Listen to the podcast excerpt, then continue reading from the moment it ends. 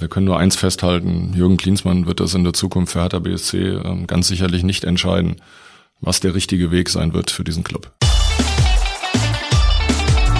Phrasenmäher, der Fußballpodcast mit Kai Tramann. Und ich sage erstmal Danke. Danke, dass du reinhörst in den Phrasenmäher. Herzlich willkommen zu einer sicherlich ganz besonderen Folge. Denn die Bundesliga pausiert, wir alle reden über Corona. Hertha-Manager Michael Preetz, der heutige Stargast, der hat richtig viel zu tun gerade und trotzdem hat er sich sehr, sehr viel Zeit genommen für eine extrem entspannte Phrasenmäher-Produktion. Mehr als drei Stunden haben wir am Ende zusammengesessen. Daraus entstanden sind zwei tolle Folgen. Die erste, die gibt's heute. Die zweite Episode, die gibt's dann nächste Woche.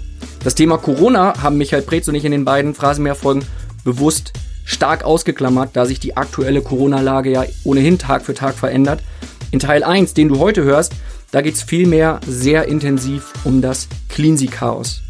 Es geht um den Fall Klinsmann und um die Folgen bei der Hertha. Michael Preetz erzählt uns sehr ehrlich, was da wirklich abgegangen ist hinter den Kulissen. Und nächste Woche, in Folge 2, da erzählt er uns dann auch, an welchem Weltmeistertransfer Jürgen Klinsmann ziemlich gescheitert ist. Passenderweise saßen wir für diese Phrasenmäher-Produktion im sogenannten Legendenzimmer der Hertha. Das ist ein Raum, da hängen riesige Schwarz-Weiß-Bilder von früheren Hertha-Spielern und Trainern an der Wand. Michael Preetz, klar, der ist dort zu sehen, der ist der Rekordtorschütze der Hertha. Ein Foto von Jürgen Klinsmann habe ich in dem Raum jetzt weniger gefunden.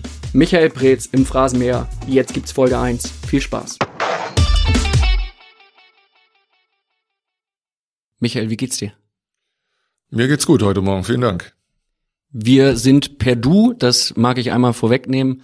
Du hast mir, nachdem wir eine Abendveranstaltung bei Bild hatten, nach so zweieinhalb, dreieinhalb Stunden Gespräch, äh, das Du angeboten. Ich nehme es gerne an.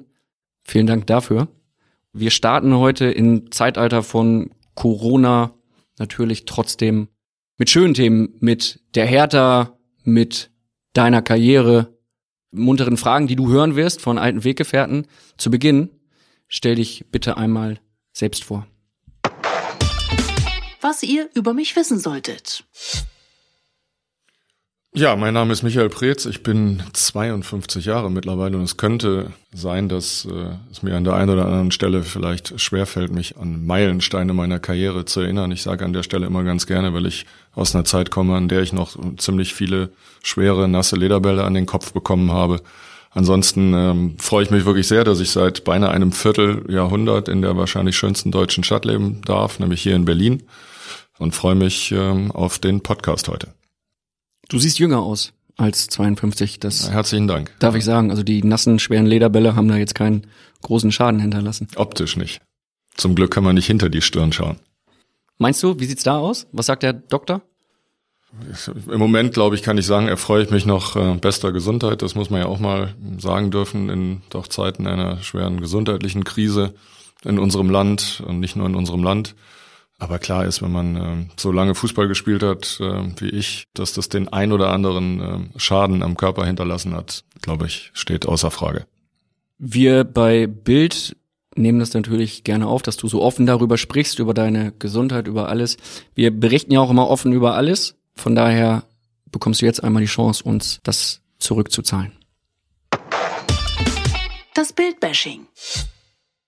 Ja, was kann man über die Bildzeitung sagen? Ähm, ohne Frage das Blatt mit der größten Reichweite. Wir reden ja vor allen Dingen auch über Fußball und ohne Frage im Fußball auch ähm, das Blatt, was die größte Erreichbarkeit hat und was äh, sprichwörtlich nah dran ist. Ähm, aus meiner Sicht allerdings natürlich auch das Blatt, das möglicherweise gerade auch in diesen Zeiten auch davon lebt, dass sie kräftig überzeichnen.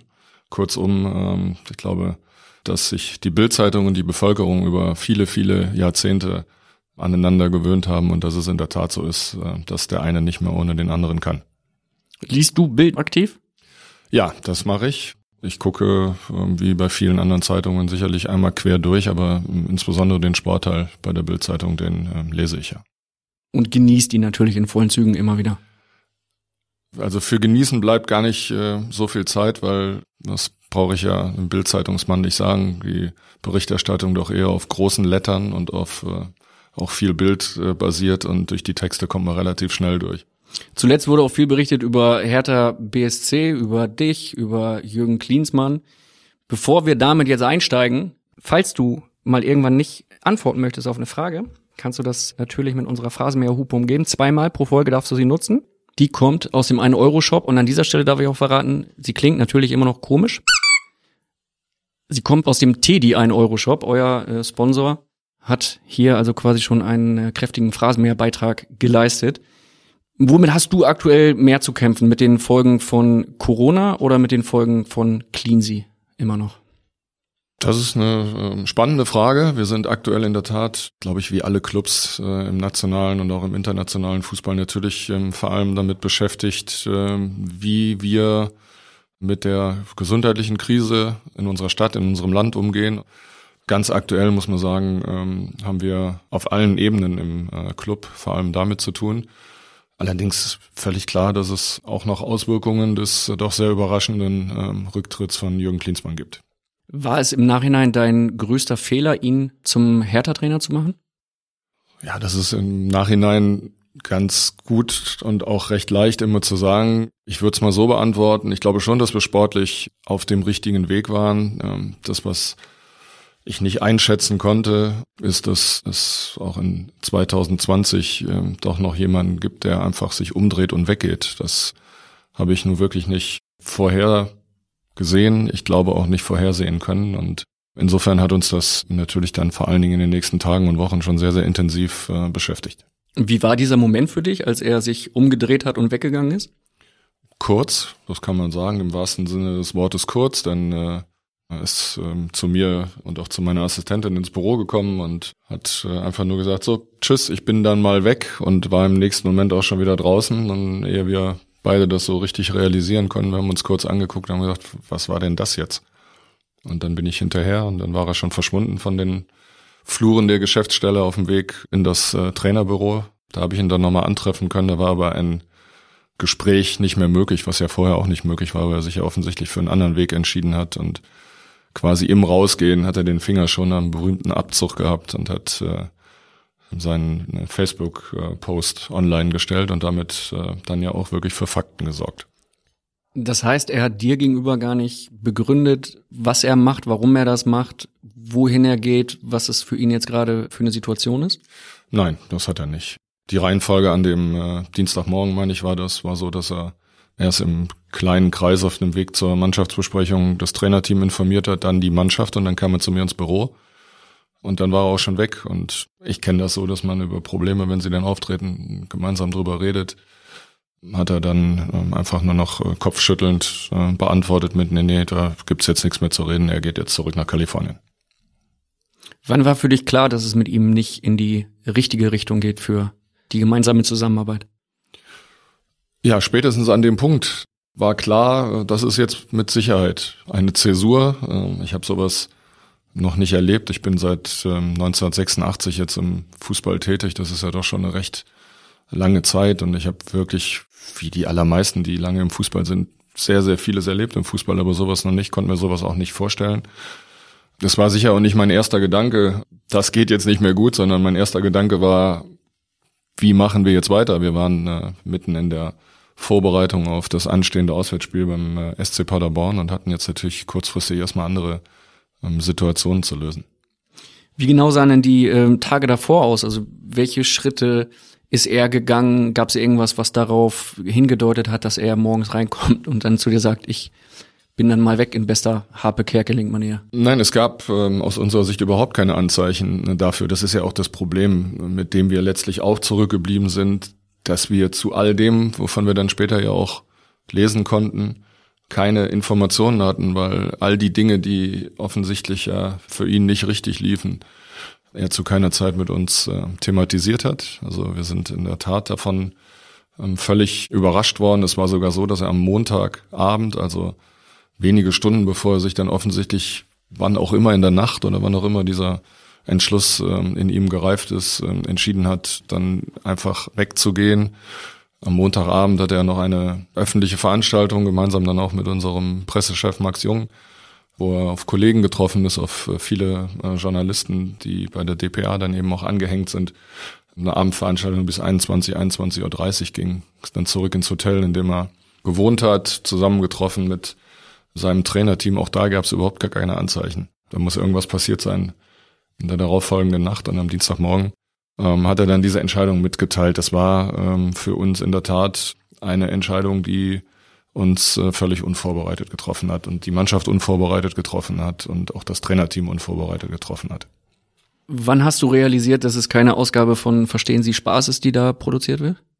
Ja, das ist ein interessanter Aspekt. Ich hatte nicht mal die Zeit, darüber nachzudenken, ob das möglicherweise hier auch ein Spaß ist. Das fällt mir jetzt in diesem äh, Moment ein. Also ich hatte schon doch den Eindruck, dass das hier ernst ist und kein Spaß, ne? aufgrund von auch dieser Unmissverständlichkeit, auch aufgrund der äh, ja nicht vorhandenen Möglichkeit, überhaupt mal in einen Austausch zu kommen und vor allem aufgrund der Abfolge, der zeitlichen Abfolge, denn äh, wenn er zuerst zu mir gekommen wäre, dann äh, hätte man sich vorstellen können, dass man auch miteinander diskutieren kann, aber in dem Moment, wo man wirklich vollendete Tatsachen schafft, dann auch mit der Information an die Öffentlichkeit, ist ein solches Thema ja erledigt. Machen wir uns nichts vor.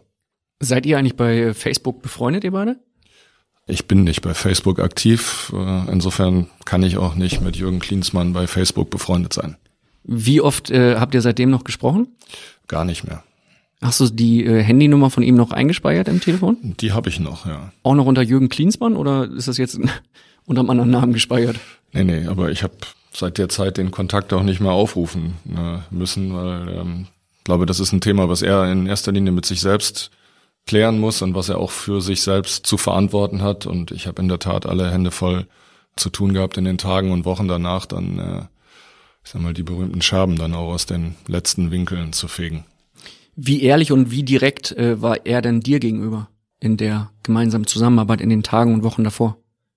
Ich sag mal, in der Retrospektive kann das nicht so wahnsinnig ehrlich ähm, gewesen sein, weil unser Austausch eigentlich konstruktiv war über die gesamte Zeit und auch begleitet mit positiven Äußerungen von seiner Seite. Das ist ja das, was ich vor allem vermisst habe, nachdem dann diese Welle über uns ähm, hereinbrach, auch mit diesem Pamphlet, was er dann über die Kollegen der Sportbild ausgespielt hat. Wenn es dazu einen Austausch gegeben hätte in den vorangegangenen Wochen und Monaten, dann ähm, hätte ich gewusst, was ihn bewegt, dass das im überwiegenden Fall nicht gegeben hat, kann ich im Rückblick nicht sagen, dass es äh, wahrscheinlich wahnsinnig ehrlich war. Denn ich kenne das so, wenn ich ähm, Probleme habe, Schwierigkeiten habe, ob mit Spielern aus der Mannschaft, mit dem Trainerteam oder auch mit Kollegen, ähm, dann redet man darüber, weil sonst wirst du zumindest nicht in einer konstruktiven Form zu Lösungen kommen. Das ist uns beiden in dieser Form verwehrt geblieben. Auf äh, welcher Position der falschesten Personen, die du so in deinem Leben kennengelernt hast, äh, rangiert er derzeit?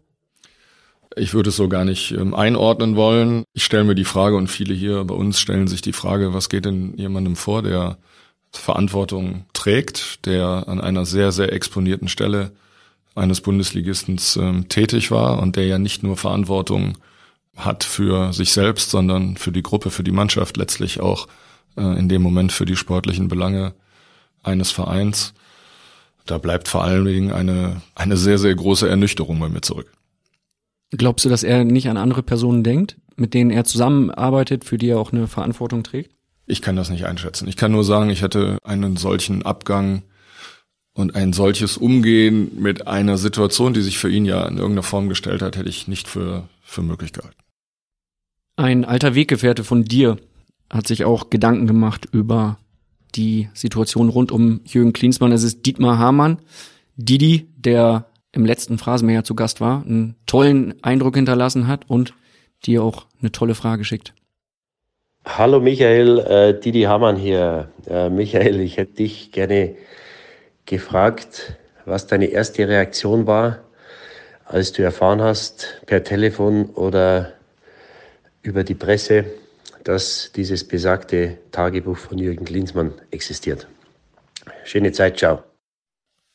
Ganz ehrlich, ich, äh, ich kann mich gar nicht mehr ähm, daran erinnern, was der erste Gedanke war. Wir sind an dem Montag vor dem Erscheinen äh, der Sportbild, die ja dann am Mittwoch in den äh, Kiosken bereit liegt, per Mail informiert worden und konfrontiert worden von den Kollegen der Sportbild mit einem 30, 40 äh, teiligen Fragenkatalog und äh, mit der Bitte, äh, Schrägstrich Aufforderung, man möge uns doch gerne die Gelegenheit geben, äh, uns mit diesem Pamphlet auseinanderzusetzen und die angehängten 30 bis 40 Fragen dann aber doch innerhalb der nächsten 90 Minuten ähm, zu beantworten.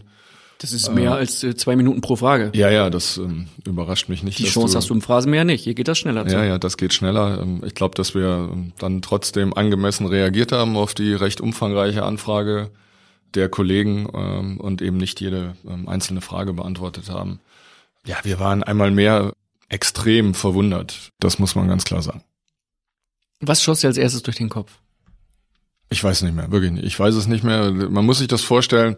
Möglicherweise war es so, äh, was kommt denn jetzt noch? Weil die Abfolge der Einschläge in diesen Tagen war extrem hoch.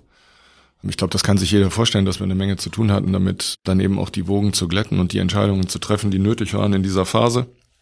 Und äh, dann kam diese, diese Anfrage und wir konnten den Fragen ja entnehmen, dass er eine Menge ähm, aus den gemeinsamen Wochen und Monaten aufgeschrieben haben muss.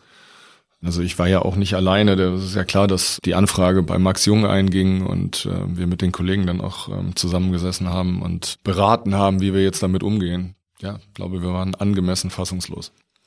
Wie oft muss man sowas dann lesen, konsumieren, um es vernünftig zu analysieren, um festzustellen, okay, da schreibt jetzt gerade wirklich der ehemalige Trainer über den Verein und auch über dich als Person Dinge, die nahezu ungeheuerlich sind? Also ich habe es nicht mehr als einmal gelesen, das ähm, kann ich äh, dazu sagen. Ich hatte auch wenig Spaß bei der Lektüre, das kann ich auch sagen. Was wir natürlich gemacht haben mit einem wenig Abstand, weil wir ja auch nicht alleine sind mit dem, was wir hier tun. Wir sind ein großer Verein mit 37.000 Mitgliedern, mit äh, einer Menge Gremien. Wir haben uns natürlich schon auch mal auseinandergesetzt mit diesen Vorwürfen und äh, Vorhaltungen und äh, zum Teil Anfeindungen und äh, haben das für uns dann auch mal intern, muss ich dazu sagen, bevor der Bildzeitungsjournalist die nächste Geschichte wittert, analysiert. Und eins kann ich sagen, da bleibt nicht wirklich viel übrig. Ähm, umso mehr haben wir äh, wenig Verständnis dafür. Das muss ich auch ganz klar sagen. Du hast gesagt, du hast es nur einmal gelesen, es hat dir gereicht. Wir werfen mal einen ganz kurzen Blick in diese Tagebücher. Wir hören uns mal an, was Jürgen Klinsmann da so zum Besten gegeben hat. Mache ich nicht jetzt persönlich, keine Angst. Ich lese jetzt nicht äh, dir irgendwelche Passagen vor. Dafür haben wir Marcel Reif, der das macht. Jahrelange katastrophale Versäumnisse von Michael Preetz in allen Bereichen, die mit Leistungssport zusammenhängen, sowie Trainingsmöglichkeiten, Strukturen, Verträge, Logistik, Personal. Katastrophale aktuelle Kaderplanung von Michael Preetz. Ja, das ist ähm, ein schöner Punkt. Ähm, ich bin äh, nach Abschluss des Transferfensters im Winter von Jürgen äh, also ja nicht nur intern, und das kriegt ja keiner mit, ja auch öffentlich mal extrem gelobt worden für das, was ich in dieser Wintertransferperiode umsetzen konnte an äh, Ideen, die wir hatten. Das ist ein so ein kleiner Punkt. Ich glaube auch, dass wir uns in den letzten Jahren als Verein im ersten Schritt mal wirtschaftlich ähm, konsolidiert haben, dass wir, glaube ich, eine Mannschaft aufgebaut ähm, haben in den, in den letzten Jahren und eine Struktur aufgebaut haben, die deutlich verändert ist zu dem, was wir vorher hatten. Wir haben vor allen Dingen in einem Segment von sehr jungen und spannenden Spielern und Transfers in den letzten Jahren gemacht. Man kann das ja alles nachverfolgen und nachlesen. Wir haben den Wert der Mannschaft mehr als verdreifacht in den letzten Jahren. Ich glaube schon, dass wir insgesamt so gut aufgestellt sind ähm, als Verein, dass wir aus dieser Position heraus in den nächsten Jahren weiter angreifen können und auch wollen. Das ist das Ziel, ähm, was wir bei Hertha BSC haben. Gerade natürlich auch ähm, in einer Saison, die äh, für uns alles andere als zufriedenstellend läuft, das muss man auch klar sagen, ähm, aktuell. Aber äh, das ist das, was wir in den nächsten Jahren hier in Berlin vorhaben. Und wenn du sowas jetzt hörst von deinem Ex-Trainer, beziehungsweise liest, ich kann nur noch einmal äh, mehr sagen. Ich hätte mir gewünscht, dass wir so eine Auseinandersetzung äh, dazu mal unter vier Augen oder im kleinen Kämmerlein gehabt haben. Da bin ich äh, eigentlich für alles, was wir hier gemacht haben in den letzten Jahren, äh, von ihm sehr gelobt worden. Da muss man natürlich schon ein bisschen auch Intimkenner von Hertha BSC sein, wenn, wenn man weiß, was wir beispielsweise infrastrukturell in den letzten Jahren angefasst haben, dass wir ein komplettes Trainingszentrum ähm, gebaut haben für unseren äh, kompletten Nachwuchsbereich, dass wir die Anbindung ja an die an die Eliteschule des Sports auf unserem äh, Gelände geschafft haben, dass wir jetzt vor kurzem ein Behandlungszentrum für die Nachwuchsspieler ähm, aufgebaut haben, dass wir eine ganz enge Verzahnung zwischen ähm, Nachwuchs- und Profibereich haben. Also das sind alles Dinge, die wir geschafft haben vor dem Hintergrund, dass wir recht äh, überschaubare Mittel zur Verfügung ähm, gehabt haben. Vor allem aber gab es überhaupt äh, zu keiner Zeit eine kritische Auseinandersetzung mit dem, was möglicherweise fehlt an der einen oder anderen Stelle. Und das ist uns äh, völlig bewusst. Natürlich gibt es Dinge, die wir weiter optimieren können. Das ist ja gar keine Frage. Das gibt es in jedem Unternehmen und das gibt es letztlich auch in jedem Verein. Nur es hat nie einen Hinweis darauf gegeben zu der Zusammenarbeit. Und das ist das, was ja eigentlich als Überschrift über alles bleibt. Das, was wir da gelesen haben, ist zu keiner Zeit mit uns thematisiert worden. Und das ist schon verstörend. Verstörend ist auch ein kurzer Clip, den wir uns jetzt anhören, eine weitere Passage, in der er nicht nur dich, sondern auch die Kollegen der Geschäftsführung von Hertha BSC nochmal sehr stark attackiert. Was muss passieren, um diesen Club wirklich nach oben zu bringen? Die Geschäftsleitung muss sofort komplett ausgetauscht werden. Sollte dies nicht passieren, werden auch die tollen Neuzugänge nach einer gewissen Zeit zu Durchschnittsspielern, weil es die Grundregel auch im Fußball gibt. Du bist nur so gut wie dein Umfeld. Da das Hertha BSC-Umfeld um Preetz, Schiller, Herrich und Keuter unterer Durchschnitt ist, wird Hertha BSC in diese Konstellation niemals Richtung Europa, auch wenn bessere Spieler da sind. Ja, was soll ich sagen? Wir waren in dieser Konstellation äh, und zwar auch ohne größere finanzielle Mittel in den letzten äh, Jahren ja schon mal an, an der Tür zu Europa. Äh, wir haben das ja auch als Verein gesagt. Wir werden uns nicht einlassen auf dieses Niveau und ähm, auf die Beantwortung all dieser einzelnen ähm, Vorwürfe. Wir können nur eins festhalten, Jürgen Klinsmann wird das in der Zukunft für Hertha BSC ähm, ganz sicherlich nicht entscheiden, was der richtige Weg sein wird für diesen Club. Würdest du ihm noch die Hand geben, wenn ihr euch mal wieder seht? Ach, ja, vermutlich würde ich ihm die Hand geben. Ich halte auch nichts äh, davon, äh, sag mal, Leute für alle Zeit äh, zu ächten für, nennen wir es mal, Fehlverhalten, weil das war es am Ende. Aber vielmehr sind wir hier alle, glaube ich, in Berlin zurückgeblieben mit äh, vielen, vielen Fragezeichen, ob seines Verhaltens sind in, in diesen Wochen. Wie geht ihr jetzt gegen ihn vor? Gibt es da eine Klage eurerseits? Lasst ihr da die Anwälte sprechen oder was macht ihr konkret?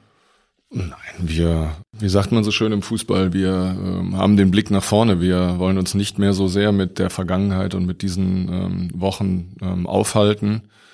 Ich kann das nicht sagen, äh, was in den nächsten Wochen und Monaten jetzt grundsätzlich noch passieren wird, aber wir wollen uns auf das Wesentliche konzentrieren, auf Fußball spielen. Wir haben eine schwierige ähm, sportliche Situation, die wir, die wir lösen wollen. Wir stecken aktuell ähm, noch im Abstiegskampf äh, in der Fußball-Bundesliga. Das sind die Themen, mit denen wir uns jetzt ähm, aktuell beschäftigen und nicht mit äh, möglicherweise juristischen Auseinandersetzungen. Gibt es Punkte, wo du sagst, Mensch, da hat er vielleicht auch recht? Also im Moment äh, kann ich dazu, ähm, kann nur nochmal sagen, äh, konstruktive Auseinandersetzung mit, mit Schwierigkeiten, die überall vorhanden sind, wäre grundsätzlich der richtige Weg gewesen. Ja, ich kann mich spontan, kann mich an eins erinnern, irgendwo stand geschrieben, dass äh, ich im Spiel gegen die Bayern möglicherweise etwas heftig Richtung Schiedsrichter mich geäußert haben soll. Das könnte ich mir ganz grundsätzlich vorstellen, weil Fußball-Bundesliga ist ja doch ein emotionales Geschäft und bei einer 0 zu 4 Heimniederlage kann ich mir vorstellen, dass ich möglicherweise mit der ein oder anderen Entscheidung nicht ganz äh, zufrieden war. Den Clip, den haben wir vorbereitet, den gönnen wir uns jetzt nochmal. Das ist schön. 19.01.2020, Spiel gegen den FC Bayern. Natürlich ist Bayern München besser, aber wir werden zudem zweimal vom Schiedsrichter benachteiligt. Es gibt keinerlei Lobbyarbeit des Vereins bei den Schiedsrichtern, nur niveaulose Beleidigungen während des Spiels von der Bank von Michael Preetz. Was hast du denn gesagt? Ja, das kann, da kann ich mich nicht mehr dran erinnern, aber also eins kann ich sicher sagen, niveaulos waren die Beleidigungen sicher nicht. Dann hätte mindestens der vierte Offizielle eingegriffen. Ich glaube, ich bin noch nicht vermerkt in den Statistiken ähm, der DFL mit irgendwas, mit einer gelben Karte, mit einer gelb-roten Karte oder gar mit einem Platzverweis. Also das kann man auch einfach zurückweisen. Gut, es sind ein paar Wörter gefallen, die auf so einem Fußballplatz dann vermutlich mal zu hören sind, ne? Ich weiß es nicht mehr. Ich weiß es wirklich nicht mehr. Aber das erste, was mir dazu einfällt zu den Einlassungen, also wir waren natürlich unterlegen. Wir haben eine Reihe von überragenden Ergebnissen gegen den FC Bayern in den vergangenen Jahren erzielt, wo sie auch immer klar überlegen waren. Also wenn man mal wirtschaftliche Ausgestaltung, auch sportliche Ausgestaltung sieht. Also ich kann jetzt keinen Automatismus erkennen, dass man äh, deshalb sein Heimspiel 0 zu 4 verlieren muss gegen den FC Bayern, wo wir beispielsweise zum Saisonauftakt in München, ich glaube, ein mehr als beachtliches ähm, 2 zu 2 erzielt haben im letzten Jahr zu Hause gewonnen haben und der Präsident, das haben wir ja auch gehört, nach einer 0 zu 4 Niederlage schlechte Laune hatte. Bin mir ziemlich sicher, dass er nicht der einzige Hertaner an diesem Nachmittag war, der mit schlechter Laune nach Hause gegangen ist. Was ist jetzt für dich persönlich noch zu spüren von diesem Cleansea-Beben, welches es da gegeben hat? Ja, wir haben äh, schwierige Wochen gehabt im Anschluss natürlich, äh, vor allen Dingen auch mit den mit den Spielern logischerweise. Das ist klar, dass das nicht einfach war.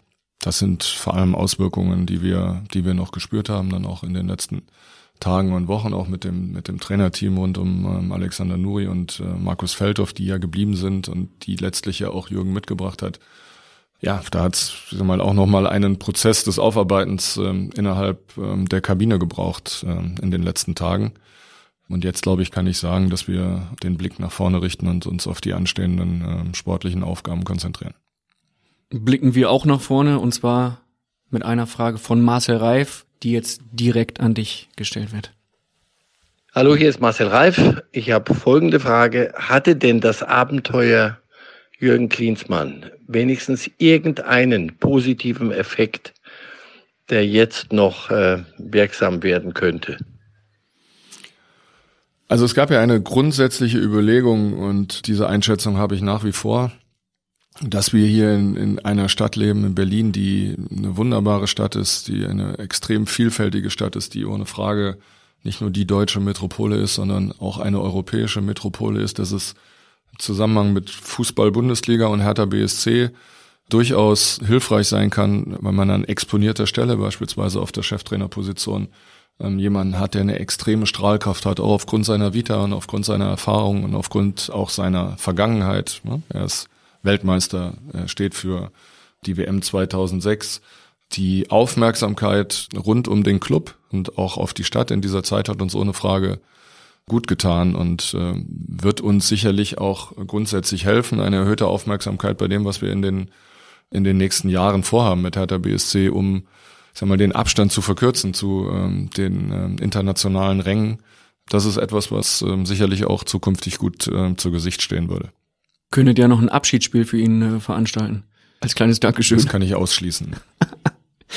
ist es für dich jetzt äh, schwieriger mit neuen Spielern oder auch anderen Trainern äh, zu verhandeln, nachdem was passiert ist?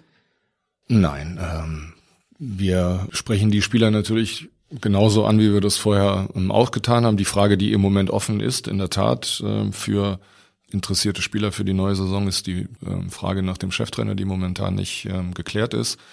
Das ist im Prinzip der einzige Unterschied, aber ich habe bisher ähm, nicht spüren können, dass uns bei der Ansprache dort draußen auf dem Markt diese Geschichte ähm, am Ende negativ ausgelegt wird. Ist Alex Nuri eigentlich jetzt Cleanseys Nachfolger, weil du total von ihm überzeugt bist oder einfach weil er da ist und das Ding jetzt bis zum Saisonende durchzieht? Ja, wir sind, glaube ich, immer sehr offen äh, damit umgegangen, sowohl intern als auch extern. Und natürlich ist völlig richtig, dass das Trainerteam um, äh, um Alex Nuri und Markus Feldhoff äh, da war, äh, als Jürgen gegangen ist und wir sie beauftragt haben, dann auch unmittelbar mit der Aufgabe, der Vorbereitung der Mannschaft auf das Spiel in Paderborn, äh, was wir dann gewonnen haben und dass wir in den letzten Tagen und Wochen dann auch Dinge aufgearbeitet haben, die äh, möglicherweise auch zwischen Mannschaft äh, und Trainerteam standen. Es ist unser Ziel, dass wir gemeinsam in dieser Konstellation diese Saison idealerweise zu Ende spielen wollen, um dann für die neue Saison ab dem 1. Juli 2020 dann auch eine neue Entscheidung auf der Cheftrainerposition zu treffen. Schielst du da auch auf Trainer, die aktuell noch woanders äh, unter Vertrag sind, die noch nicht auf dem Markt sind und jetzt in den nächsten Wochen vielleicht frei werden? Also Stichwort Florian Kofeld von Werder Bremen beispielsweise. Na, was ich mache in diesen Tagen ist, dass ich mir Gedanken mache natürlich, wie wir nachbesetzen, dass ich Gespräche führe. Das ist ganz klar. Welche Aspekte da in den nächsten Tagen und Wochen noch eine Rolle spielen werden, das würde ich jetzt hier eher noch für mich behalten wollen. Was heißt das? Ich muss jetzt hier fast hupen bei so einer Antwort. Für mich behalten. Das, du sprichst mit der Phrasenmäher-Community. Darfst du ja. Also das ist überhaupt kein Problem, wenn du jetzt äh, hupst. Äh, müsstest du das möglicherweise gleich doppelt machen, weil ich auch, wenn du insistieren solltest, nicht weiter Auskunft geben werde über die äh, Trainersuche bei Hertha BSC. Was ich sagen kann, es ist äh, klar, es ist äh, eine ganz, ganz wichtige Personalie, wenn nicht die wichtigste Personalie in einem Fußball-Bundesliga-Verein. Und ich habe es eben schon mal gesagt, wir sind mit anderen Erwartungen in diese Saison gestartet. Wir spielen eine sehr schwierige Saison. Wir wollen sie positiv zum Abschluss bringen und wollen dann unbedingt uns auch in der Sommerpause neu aufstellen und vor allen Dingen durchstarten in der neuen Saison. Ähm, und vor diesem Hintergrund werden wir, äh, werden wir eine sorgfältige Entscheidung treffen. Nach der Doppelhupe, das kann ich dir sagen, ist es im Phrasenmeer so, die dritte Strafe wäre dann äh, Spielabbruch. Podcastabbruch. dann sitzt du hier alleine. Dann gibt's einen Geister-Podcast, dann kannst du hier alleine reden. Ich habe doch jetzt, finde, sehr umfassend auf diese Frage nach der Trainerbesetzung äh, geantwortet. Außerdem habe ich noch nicht mal eine Hupe gehört. Das ist richtig. Die Antwort noch mal ganz kurz von dir zusammengefasst. Florian Kofeld ist jetzt einer, der dich interessiert? Für ihn und für seinen Club gilt, äh, glaube ich, ähnliches, was für uns gilt. Äh, mit ganz anderen Erwartungen in diese Saison gestartet. Ähm, spielen auch eine extrem äh, schwierige äh, Saison und wehren sich mit allem, was sie haben, gegen den Abstieg. Und ich persönlich finde, dass äh, gerade der Trainer von Werder Bremen dort medial in dieser extrem schwierigen Phase eine, eine sehr, sehr gute Rolle spielt. Und es extrem schwierig ist, dann auch jede Woche wirklich auch den Leuten zu erklären, was schiefläuft. Das ist eine schwierige Situation an der Weser. Wir haben eine ähnliche Situation hier bei uns in Berlin. Florian Kofeld ist ein aufstrebender, guter, junger Trainer, ist keine Frage, aber langfristig bei Werder unter Vertrag und äh, ich wünsche ihm und den Kollegen in Bremen gutes Gelingen für die Aufgaben in den nächsten Wochen. Welche Rolle spielt denn euer Investor Lars Windhorst bei einer Trainersuche? Wird er damit integriert? Fragt ihr ihn um Rat oder ist der komplett außen vor? Ja, das ist äh, komplett die Entscheidung ähm, von Hertha BSC und komplett ähm, eine Entscheidung, die in meinem Verantwortungsbereich liegt und die ich letztlich dann auch für Hertha BSC treffen werde. Du hattest alles in allem schon 13 Trainer in elf Jahren bei Hertha. Da sind alle mit eingerechnet, auch diejenigen, die mal interimsmäßig zwei, drei Spiele gemacht haben. Warum waren da so viele am Ende? Du hättest natürlich auch sagen können, in den letzten Jahren haben wir sehr kontinuierlich gearbeitet ähm, in Berlin. Wir blicken auch auf sieben Jahre zurück, in denen wir mit ähm, Jos Lukai und mit Paul Dardai zwei Trainer hatten. Es ist schon so, dass wir uns äh, danach äh, sehnen und auch den Wunsch haben, kontinuierlich auf dieser wichtigen Position äh, mit Trainern zusammenzuarbeiten. Das hat nicht immer funktioniert in den letzten Jahren, aber es hat über einen langen Zeitraum eben auch gut funktioniert und die Erkenntnis, die wir mitgenommen haben, ist die, dass es, äh, wenn kontinuierliche Zusammenarbeit möglich ist, äh, grundsätzlich einfacher ist, positive Ergebnisse einzufahren auf Strecke, als äh, wenn man häufiger wechselt. Deswegen gilt ganz sicher dann auch für die nächste Entscheidung, dass wir uns wieder eine Zusammenarbeit wünschen, die länger geht. Mit wem berätst du dich da bei der Trainersuche? Ja, wir haben ja ein, ein recht großes Team innerhalb des Vereins. Äh, ja, wir haben vor allen Dingen unsere Scouting-Abteilung mit Sven Kretschmer an der Spitze, auch Thorsten Wohlert. Das sind Leute, mit denen ich ähm, eng zusammenarbeite. Natürlich ähm, spreche ich mit meinen Kollegen in der in der Geschäftsführung. Gibt den einen oder anderen externen, mit dem ich äh, schon mal die Köpfe zusammenstecke. Und dann ist es letztlich an mir, eine Entscheidung zu treffen. Jetzt kenne ich dich als sehr gut vorbereiteten Bundesliga-Boss, jemand, der immer die Augen und Ohren offen hat. Sprichst du da auch dann schon unter der Saison mit anderen Trainerkandidaten, die für dich in Frage kommen, wo du sagst, Mensch, wie sieht's aus bei dir? Willst du da wirklich bleiben? Falls sich das für dich erledigt, hast du nicht Lust, zu Hertha zu kommen? Also es ist ganz aktuell so, dass ich natürlich Gespräche führe. Das ist ja klar, weil wir auch eine, eine offene, eine komplett transparente Situation haben. Wir wissen, dass äh, das aktuelle Trainerteam bis zum Ende der Saison unter Vertrag ist.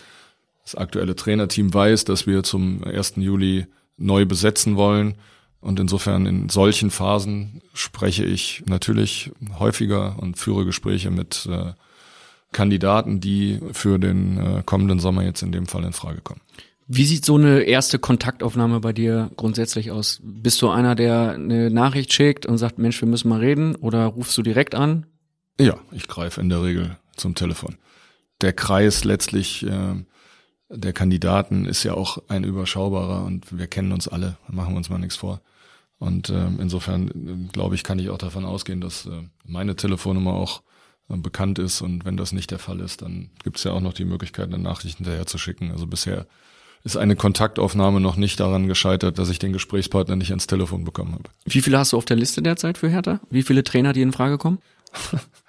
ist gut, jetzt sind wir wieder zurück bei dem möglichen Einsatz der Hupe oder der Doppelhupe. Ähm, Ich habe bewusst nicht nach Namen gefragt. wir Ja, wollen, ich- wir wollen ja, hier ja nicht indiskret werden. Du hast ja? nach einem Stück Papier gefragt. Äh, Ich würde das mal ähm, so beantworten. Es gibt gar keine Liste. Ich habe das alles im Kopf. Also es ist überschaubar, der Kandidatenkreis. Das also ist zulässig, dass man das daraus schließt. Gut, das werte ich jetzt als Lob. Ja, sehr gerne. Wir haben schon kurz über Lars Windhorst gesprochen. Wie ist dein Verhältnis zu ihm? Wir haben einen guten Austausch. äh, Wir kennen uns noch nicht so lange, das muss man ja auch dazu sagen. Wir sehen das so, dass wir jemanden dazugewonnen haben, der wahnsinnig viel Geld in unseren Verein investiert hat und äh, von dem es für uns völlig klar ist, dass wir einen, einen guten Austausch und einen guten Umgang äh, miteinander wünschen und selbstverständlich informiere ich ihn über die entscheidenden Dinge, die bei Hertha BSC passieren. Ihr seid mittlerweile, das konnte man auf der Pressekonferenz nach Cleansy hören, per Du, ne? Wir sind per Du, ja. Wart ihr das vorher auch schon? Oder ist es jetzt, seid ihr durch Cleansy noch enger zusammengerückt? Also wie mit den meisten Menschen ab einem, einem gewissen Alter ist man ja nicht äh, äh, per Du automatisch, wenn man sich äh, das erste Mal trifft. Äh, bei uns war das, äh, meine ich, so, dass wir, als wir uns zum gemeinsamen Abendessen äh, getroffen haben, um äh, den Abschluss äh, und die Zusammenarbeit miteinander zu besiegeln, haben wir dann äh, bei einem Glas Rotwein äh, gemeinsam angestoßen und uns gefreut auf die Zusammenarbeit und äh, dann auch äh, uns gegenseitig das Du angeboten. Das ist seit einigen Monaten jetzt so. Hat er viel Ahnung von Fußball? Nein, das kann man äh, klar sagen. Das sagt er ja auch, äh, auch selber. Er ist äh, keiner, der für sich reklamiert und auch reklamieren würde, dass er schon immer Fußball interessierter war, wie viele Menschen, Nationalmannschaft, ähm, große Ereignisse, Europameisterschaften, Weltmeisterschaften hat er verfolgt, aber immer aus der Position des ähm, fußballerischen Laien. Was sich verändert hat, seitdem er bei uns ist und mit uns zusammenarbeitet, ist, dass er wie, ja, wie wir alle, die wir Fußball lieben, total begeistert ist von diesem Spiel und jetzt schnell versucht, Meter zu machen. Ähm, Was im heißt Sinne das? von, im Sinne von zu verstehen, wie dieses Spiel funktioniert, was, was es genau ist, was die Massen fasziniert. Und ich glaube, das wissen wir auch alle. Das ist ja nicht in wenigen Wochen und Monaten ähm, aufzuholen. Aber er ist extrem interessiert, er informiert sich ähm, extrem und ich glaube, das können wir sagen, dass er in dieser kurzen Zeit, in der wir zusammenarbeiten, ein wirklicher Fußballfan geworden ist. Wie äußert sich das dann für dich? Schickt er dir Nachrichten, ruft an und sagt, Mensch, tolles Spiel gegen, hast du nicht gesehen am Wochenende? Ich bin begeistert von folgendem Spieler. Hat ja schon alle Namen drauf? Ja, so ähnlich kann man sich das vorstellen. Äh, Es ist ein bisschen was von allem. Anrufe, Nachrichten, äh, wenn man ihn mal verfolgt, wenn er auf äh, der Tribüne sitzt, wenn er bei unseren Spielen ist, dann, dann ist er, tritt er auf wie ein Fußballfan, freut sich äh, über Tore, die unsere Mannschaft schießt und verzweifelt, wenn der Gegner trifft. Ich sag mal, er ist angekommen in der Fußballwelt. Hast du ihm schon ein altes Trikot von dir, ein altes Prez-Trikot geschenkt und gesagt, Mensch, hier, von dem musst du dir mal Videos anschauen. Der war früher richtig gut. Das war eine Granate. Nee, also das habe ich noch nicht gemacht, das werde ich auch nicht machen, weil ich glaube auch dieser Blick zurück äh, und der Verweis auf meine eigene Karriere, der wird ihm heute auch nicht mehr helfen. Du bist Rekordtorschütze für die Hertha. Ja, ja, das ist, ist gut. Du kannst ihn ja bei der nächster Gelegenheit mal fragen, ob er das weiß. Darüber haben wir auch noch nicht gesprochen. Das ist auch nicht wichtig. Ich kann mich auch überhaupt noch nicht daran erinnern, dass er überhaupt ein Trikot gefragt hat von einem Spieler. Das werde ich bei nächster Gelegenheit mal nachholen. Ich frage ihn mal, ob es einen Lieblingsspieler gibt in unserer Mannschaft von ihm.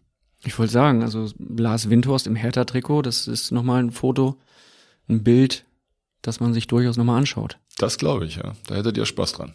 Ja klar. Wir haben an allem Spaß, was bei Hertha aktuell passiert. Also du weißt ja, wir hier als in Berlin sitzende Ja. Redaktion vom Bild, da ist Hertha natürlich besonders wichtig. Auch ohne Jürgen Äh, Klinsmann. Langeweile wird auf jeden Fall anders geschrieben, ne, als das, was wir hier in den letzten Wochen geboten haben. Absolut. Das war äh, hoher Unterhaltungsfaktor. Also nach gute Zeiten, schlechte Zeiten definitiv die beste Daily Soap, die äh, in Berlin so produziert wird aktuell.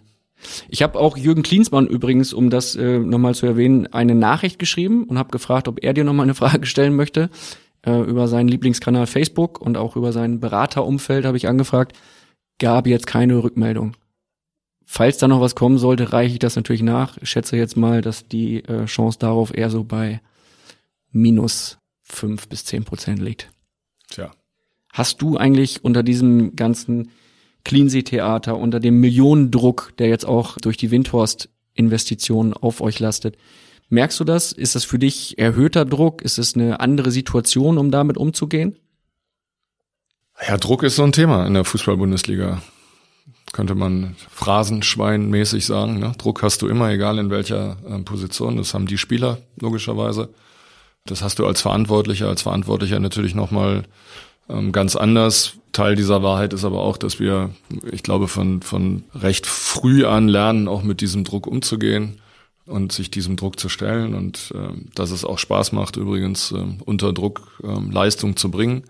Ist, glaube ich, auch ein, ein Phänomen, insbesondere nicht nur von Fußball, sondern auch von Leistungssport. Die Aufmerksamkeit auf ähm, Hertha BSC nach dem Einstieg von ähm, Tenor mit Lars Windhorst an der Spitze hat sich verändert, das ist keine Frage. Die Erwartungshaltung, die in dieser Stadt ohnehin nie klein ist, ähm, hat sich nochmal verändert. Auch das ist richtig. Aber natürlich ist auch richtig, dass sich unsere Handlungsspielräume verändert haben zu dem, was ähm, Hertha BSC in den vergangenen Jahrzehnten zur Verfügung hat. Und ähm, das vor allem empfinden wir als eine große Herausforderung.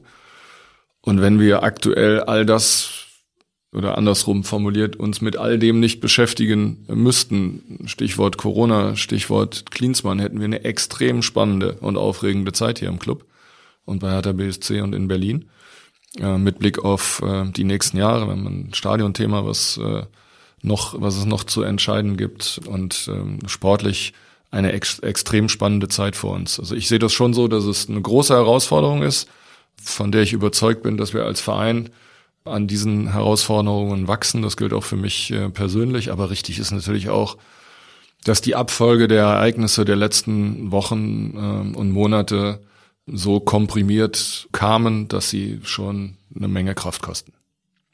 Wie viel Geld möchte Lars Windhorst da noch investieren in euch? Du hattest es eben schon angesprochen. Wir reden auch gleich nochmal über das Stadion-Thema. Wir reden gleich nochmal über die äh, Vision von Hertha. Was will er in die Hand nehmen? Gut, wir haben ja miteinander besprochen, dass er bereit ist, weiteres Geld in den Verein zu investieren. Wie genau das aussehen kann, welche Kapitalmaßnahme das im Einzelnen ist, darüber befinden wir uns gerade im Austausch. Er ist angekommen im, im Fußball er versteht immer mehr, wie nicht nur dieses Business läuft, sondern auch wie der Sport an sich und wie das Spiel an sich läuft. Und er möchte weiter mit Hertha nach vorne und ist bereit dazu, auch weiteres Geld zu investieren. Und das empfinden wir als äußerst positiv. Diesen Druck, den du verspürt hast und äh, diese Kraft, die du gelassen hast in den letzten Wochen und Monaten, wie kompensierst du das? Wie holst du sie dir zurück? Welche Wege wählst du da, um dich da wieder ein bisschen zu regenerieren? Ja, im Wesentlichen sind es zwei Möglichkeiten. Natürlich die Familie zum einen, wo man sich A selber mal fallen lassen kann und wo es B natürlich auch Dinge gibt, wo man, wo man Zeit investiert und Zeit gern investiert und einfach Zeit mit äh, seinen Liebsten verbringt. Und natürlich, indem ich selber Sport mache. Das ist das, was mir am ehesten möglich macht, dann eben auch Dinge schnell zu verarbeiten. Ich laufe gerne und viel und das tut mir äh, gerade in dieser Phase äh, wirklich besonders gut. Da kommt auch noch eine spannende Frage zu dem Thema. In Teil 2 des Phrasenmeers wird Freddy Bobic dir eine Frage dazu stellen. Woran liegt es aus deiner Sicht, wenn wir darüber sprechen, über Millioneninvestitionen, über ein neues Stadion, dass Hertha in den letzten elf Jahren unter deiner Führung noch nicht so richtig zum Big City Club geworden ist? Das hat vielschichtige Gründe.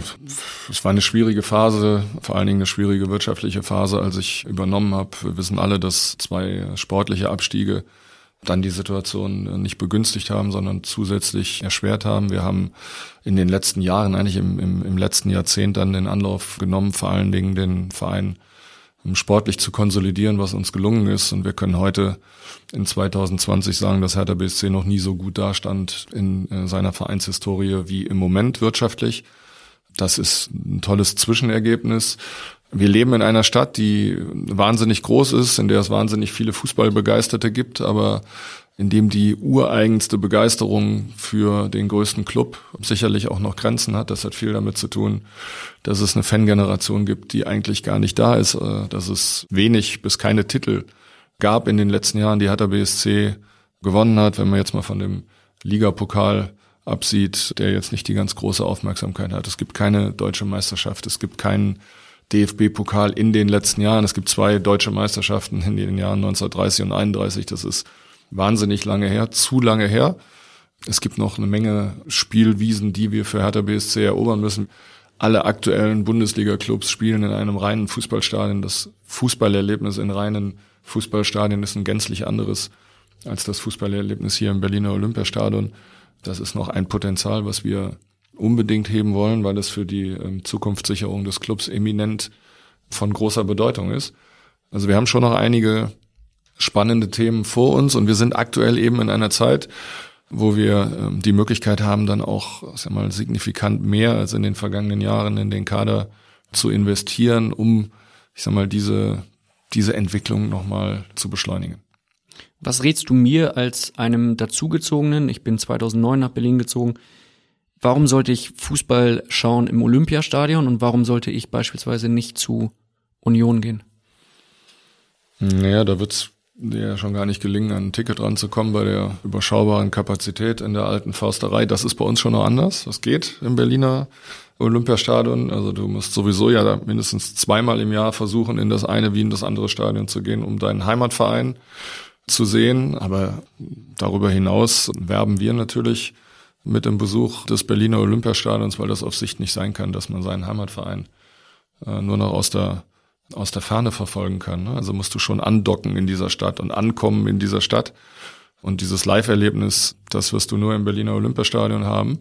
Mit all dem, was dazugehört. Mit großartigen Spielen vor ausverkauftem Haus, dann auch großartige Atmosphäre, aber auch mit Bundesliga-Alltag in einem viel zu großen Stadion, wenn ich sag mal, wir vor 45, 50.000 Zuschauern spielen, was so unser Durchschnitt ist in der Liga.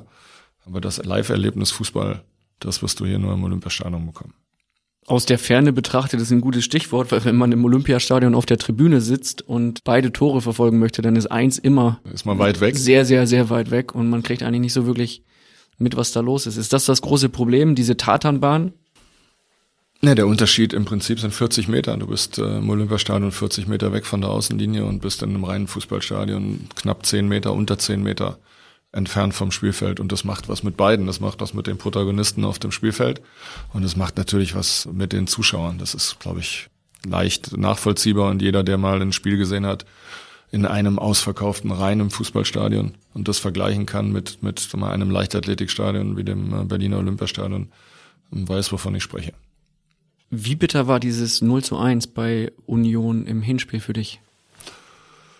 Ja, das war unter mehreren Aspekten äh, bitter. Es war rein sportlich bitter, weil wir an diesem Tag einfach ganz schwach gespielt haben und trotzdem dieses Spiel nicht hätten verlieren müssen. Es war eigentlich ein klassisches Unentschieden-Spiel. Das war ganz bitter, weil es diese beiden Derbys sind für unsere Fans das wichtigste Spiel des Jahres und wir sind der größere Club in dieser Stadt und es gab dieses Derby in der Bundesliga zum ersten Mal. Und wir wollten dieses Spiel unbedingt gewinnen und das äh, ist uns nicht gelungen. Das war, das war extrem bitter. Jeder, der Derbys verfolgt hat oder Derbys selber gespielt hat, weiß, dass das eine extrem hohe emotionale Bedeutung hat für die Anhängerschaft. Und das war ein, ein wesentlicher Punkt, dass wir unsere Anhänger enttäuscht haben in diesem Spiel. Nicht nur mit der Niederlage, sondern auch mit der Art und Weise des Auftretens. Wie haben die äh, Anhänger das kundgetan nach dem Spiel? Also es gab ja schon während des Spiels ähm, durchaus Ausschreitungen. Gab es da dann nochmal Feedback? Von den Fangruppierungen, von den Ultras an euch hinterher? Also wir sind ja seit einigen Jahren, Gott sei Dank muss man an der Stelle sagen, wieder in einem regelmäßigen und auch in einem konstruktiven Austausch mit der aktiven Fanszene. Und dazu gehören natürlich auch Vertreter der Ultras. Und wir haben sowohl im Vorfeld des Spiels als auch danach natürlich miteinander gesprochen. Und so wie sie vor dem Spiel darauf hingewirkt haben, dass es eminent wichtig ist, dieses Spiel für uns zu entscheiden, haben sie natürlich ihre Enttäuschung zum Ausdruck gebracht über auch die Art und Weise der Niederlage an der alten Fasterei. Wie passiert das? Also Sie werden jetzt ja keine SMS schicken mit dem Wort schade. Nein, wir, wir kommen, also das muss man sich so vorstellen, dass wir miteinander zusammenkommen und am Tisch in den, in den persönlichen Austausch und da zählt dann äh, das gesprochene Wort. Einerseits unter, bei Cleansy. Untereinander, ja, das ist ein Unterschied, das stimmt. Und so finden diese Treffen statt. Also es gibt regelmäßige Treffen mit, äh, mit den Fanvertretern in einem regelmäßigen Rahmen und in einem regelmäßigen intensiven Austausch. Wenn jetzt das nächste Spiel gegen Union eine Niederlage werden sollte, was ist dann hier los? Ja, wenn wir das nächste Spiel gegen Union gewinnen würden, dann könnten wir einen Strich unter diese Saison ziehen. Das ist die andere Betrachtung. Du siehst das immer so, sehr positiv, so, ne? Ja, so muss man gut. das, so muss man ja das äh, auch sehen. Es gibt äh, das halb volle und das halb leere Glas. Für uns ist es eine große Chance, dann nicht nur die Hinspielscharte auszuwetzen, sondern natürlich auch diesen schwierigen Saisonverlauf bis hierhin zu einem äh, oder positiv zu drehen und zu verändern. Darauf werden wir uns äh, natürlich konzentrieren, das ist völlig klar, weil es so wie diese Saison bis hierhin gelaufen ist, eine große Chance ist, ich sag mal, sich dann auch in der Tat mit den treuesten Anhängern zu versöhnen, weil völlig klar ist, wenn du das Derby gewinnst im Heimspiel hier im Olympiastadion, dann kannst du vieles vergessen machen, was in dieser Saison schiefgelaufen ist. Lockst du die Spieler dann vor solchen Spielen mit einer extra Motivation? Gibt es da irgendwie einen Bonus, den du in Aussicht stellst? Ich habe ehrlich gesagt in, in meiner gesamten Karriere nur überschaubar positive Erfahrungen gemacht mit dem Ausloben irgendwelcher besonderen äh, Prämien. Ich glaube, dass jeder grundsätzlich um die Bedeutung weiß. Eine Erkenntnis aus dem Hinspiel war auch, dass der Druck möglicherweise auf unserer Seite ein bisschen zu groß war. Also ich glaube, es wird schon auch wichtig sein, dass wir unverkrampft damit umgehen, auch in der Vorbereitung auf dieses Spiel. Jeder Spieler in unserer Mannschaft weiß, dass das schon eine enorme Bedeutung hat, aber jeder muss eben auch am Spieltag mit Spaß, mit Freude und vor allen Dingen mit Lockerheit aufs Spielfeld gehen können. Wäre ein Saisonende auf einem Tabellenplatz hinter Union dann die Höchststrafe für euch? Das wäre nicht gut, das kann man sicherlich festhalten.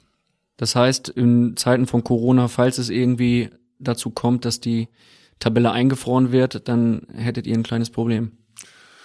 Also unser Ziel am Ende der Saison äh, wird es auf jeden Fall sein, äh, noch vor dem Rivalen zu landen. Das ist keine Frage. Und wenn die Saison ausgesetzt werden sollte oder gar abgebrochen werden sollte, wäre das nicht mehr möglich. Das ist richtig. Aber das ist, das muss man sagen, das ist ein sportlicher Anreiz für uns, den wir schon äh, unbedingt noch ausspielen wollen. Und wir hoffen nicht nur unter diesem Aspekt, dass die Saison zu Ende gespielt werden kann. Wie wollt ihr euch langfristig gegen Union behaupten hier in Berlin? Das wird in erster Linie eine sportliche Auseinandersetzung sein. Wir sind, glaube ich, schon in der Vorhand, das muss man sagen. Wir sind der Bundesligist, der etliche Spielzeiten in der, in der Fußball-Bundesliga verbracht hat und Union ist der Neuling in dieser Saison.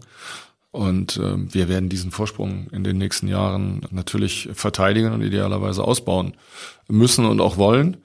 Und auch vor diesem Hintergrund wird es wichtig sein, dass wir ich sag mal, in der neuen Saison einen neuen Anlauf nehmen, uns weiter in die richtige Richtung zu entwickeln und die richtige Richtung für Hertha auf Strecke muss die Orientierung Richtung internationaler Wettbewerb sein.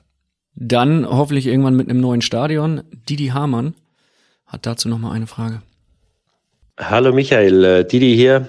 Mich würde noch interessieren, ob ihr da einen Zeitplan stehen habt, wann das neue Stadion gebaut werden sollte oder müsste, um äh, eure Ziele, die ihr verfolgt, äh, auch zu erreichen. Danke, ciao. Ja, der Zeitplan steht. Der Zeitplan ist, glaube ich, auch bekannt und öffentlich. Wir haben ja schon gesagt, dass wir gerne auch an unserem Geburtstag am 25. Juli 2025 gerne das neue Stadion einweihen wollen würden. Wir sind jetzt im Jahr 2020. Wenn man mal zugrunde legt, dass man eine Planungsphase braucht und eine Bauphase, dann wird diesem Jahr 2020 schon eine besondere Bedeutung äh, beikommen, weil spätestens Anfang Mitte des nächsten Jahres werden wir, um diesen Zeitplan halten zu können, eine Entscheidung brauchen für die Fläche, auf der ein äh, neues Stadion gebaut werden könnte. Wir wünschen uns immer noch das Gelände hier unmittelbar in unserer Nähe, nämlich auf dem Gelände des Olympiaparks, weil wir glauben, dass die mit Abstand besten Voraussetzungen in dieser Stadt an diesem Standort gegeben sind. Hol uns mal ab, wie läuft das konkret ab? Also nicht jeder kennt dieses Gelände rund um äh, das aktuelle Olympiastadion, nicht jeder kennt die Lage hier in Berlin, der Senat unterstützt euch da nicht wirklich. Wie geht es aus deiner Sicht derzeit ab? Ja, ganz grundsätzlich muss man sagen, dass, dass am, am Anfang all dieser Überlegungen ja eine Standortanalyse in Berlin stand, die wir vorgenommen haben, wo wir ungefähr 70 Grundstücke daraufhin untersucht haben, wo es möglich ist, ein Stadion in dieser Stadt zu bauen. Und die Fläche, die mit Abstand am meisten Sinn macht, ist diese Fläche hier auf unserem aktuellen Trainingsgelände im Olympiapark unter dem Aspekten auch des Denkmalschutzes, unter dem Aspekten der Entfernung zu wohnen, mit der Einschränkung der Mietparteien hier auf dem Olympiapark. Ich glaube, das ist den Hörerinnen und Hörern da draußen bewusst. Wir haben eine optimale Anbindung an äh, die Infrastruktur S-Bahn, U-Bahn. Alles ist ähm, hier vorhanden. Wir brauchen für all das die Unterstützung des Berliner Senats. Das ist so. Das Gelände, auf dem wir mit Hertha BSC sind, ist äh, in Besitz des Senats. Deswegen werben wir weiterhin dafür, dass es uns möglich gemacht wird, auf diesem Gelände ein neues Stadion zu bauen. Der Austausch mit dem Senat ist ähm, sehr eng und sehr intensiv, auch in diesen Tagen. Und wir hoffen sehr, dass sich auch in der Berliner Politik die Erkenntnis ähm, durchsetzt, dass eine weitere Spielstätte nicht nur für die Zukunftssicherung des größten Clubs in dieser Stadt, nämlich für Hertha BSC, sinnvoll wäre, sondern auch für die Sportstadt Berlin eine weitere attraktive Bereitstellung einer Kapazität von um die 50, 55.000 Zuschauer bedeuten würde. Denn was wir bisher haben, sind Hallen und Stadien in allen Größenordnungen, nur eben nicht in diesem mittleren Segment. Ne? Wir haben das mit Abstand größte Olympiastadion mit 75.000 Zuschauern. Wir haben die Waldbühne mit 20.000 Zuschauern, Wuhlheide, alte Försterei, Jahnsportpark, ein Stadion in der Größenordnung 50, 55.000 Zuschauern. Würde noch fehlen in dieser Stadt. Und es würde Berlin aus unserer Sicht extrem gut zu Gesicht stehen. Wie zäh ist so ein Ringen um ein neues Stadion für dich, diese ganzen Diskussionen mit dem Senat, mit der Politik? Extrem zäh. Das sieht ja jeder, der es verfolgt, über beinahe jetzt vier Jahre. So lange dauert der Prozess schon. Aber wir werden nicht aufgeben. Das können wir sagen. Auch das sehen wir sportlich. Manche Dinge brauchen Zeit, sie brauchen Geduld, sie brauchen einen langen Atem.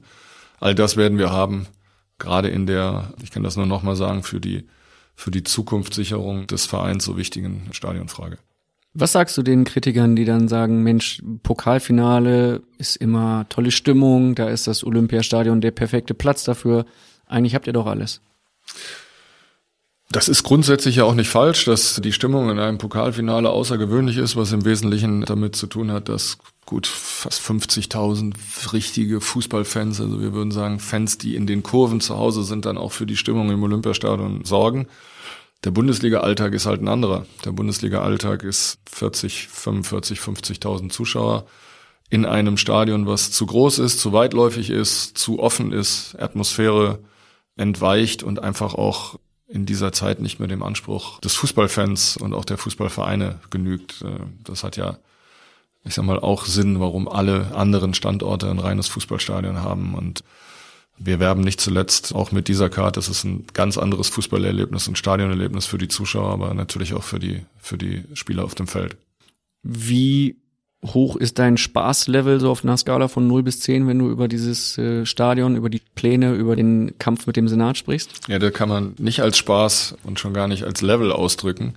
Es ist so, wie wir es eben gesagt haben, das ist zäh, es ist ein zähes Ring, aber es lohnt sich aus unserer Sicht und wir werden nicht nachgeben. Welche weiteren Meilensteine planst du denn noch für Hertha? Ja, also das ist ein, ein, ein wesentlicher Meilenstein für die Zukunftssicherung, eine, ich sag mal, eine sportliche Heimat in einem eigenen Stadion, und das darf man vielleicht an dieser Stelle ja auch nochmal sagen, ein, ein auch selbst finanziertes Stadion.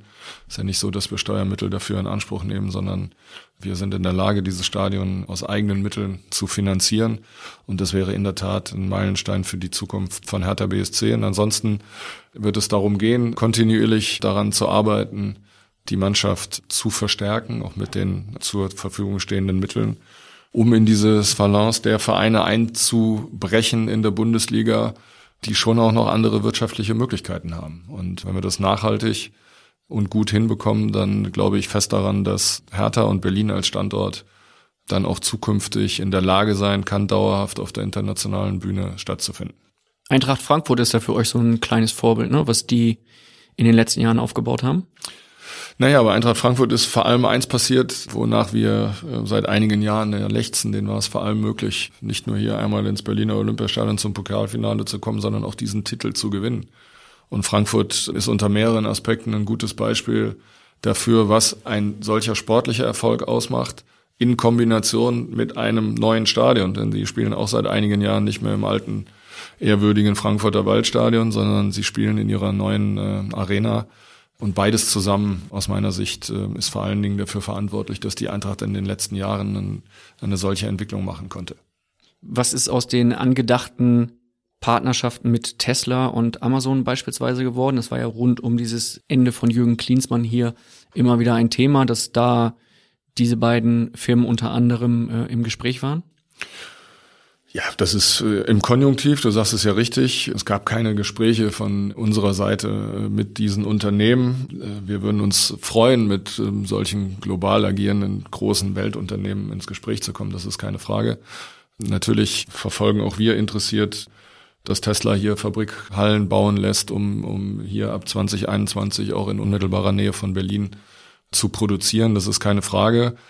Und für uns gilt es natürlich auch, dass wir in den nächsten Jahren versuchen werden, uns auch auf dem, ich sag mal, in dem Sponsoring-Bereich weitere signifikante Einnahmemöglichkeiten zu erschließen und natürlich auch idealerweise mit großen Partnern zukünftig äh, zusammenzuarbeiten. Das ist ein Ziel, was wir in jedem Fall auch in den nächsten Jahren verfolgen. Ist da dieser Fall Klinsmann dann etwas, was euch äh, in der Hinsicht geschadet hat? Ich glaube, das kann man so nicht äh, beantworten. Ich würde es andersrum versuchen und würde sagen, die, die Strahlkraft von Jürgen hat uns auf jeden Fall geholfen in dieser dann recht kurzen Zeit. So rum kann man das sicherlich sagen. Aber es ist natürlich auch möglich, Strahlkraft äh, durch unterschiedliche Art und Weise ja, auszuüben. Und daran müssen wir arbeiten, insbesondere wenn wir sportlich erfolgreicher sind, wenn wir sportlich attraktiver sind, der Standort hier in der Stadt mit der, mit der Bundeshauptstadt wird immer ein attraktiver sein. Die, die, auch die europäische Metropole Berlin wird eine Rolle spielen und wird auch international agierende Unternehmen wie eben Tesla ja auch anziehen, in diese Region zu kommen. Das sind Themenfelder, die wir im Blick haben.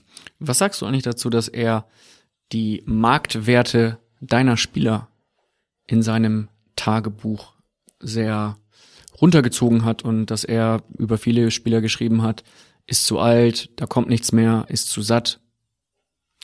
Ja, wir sagen da nichts mehr zu. Ich glaube, der ein oder andere Spieler hat sich dazu mal äh, geäußert und im Übrigen ist es an jedem ja jedes jedes Wochenende den alten Trainer zu widerlegen auf dem Spielfeld.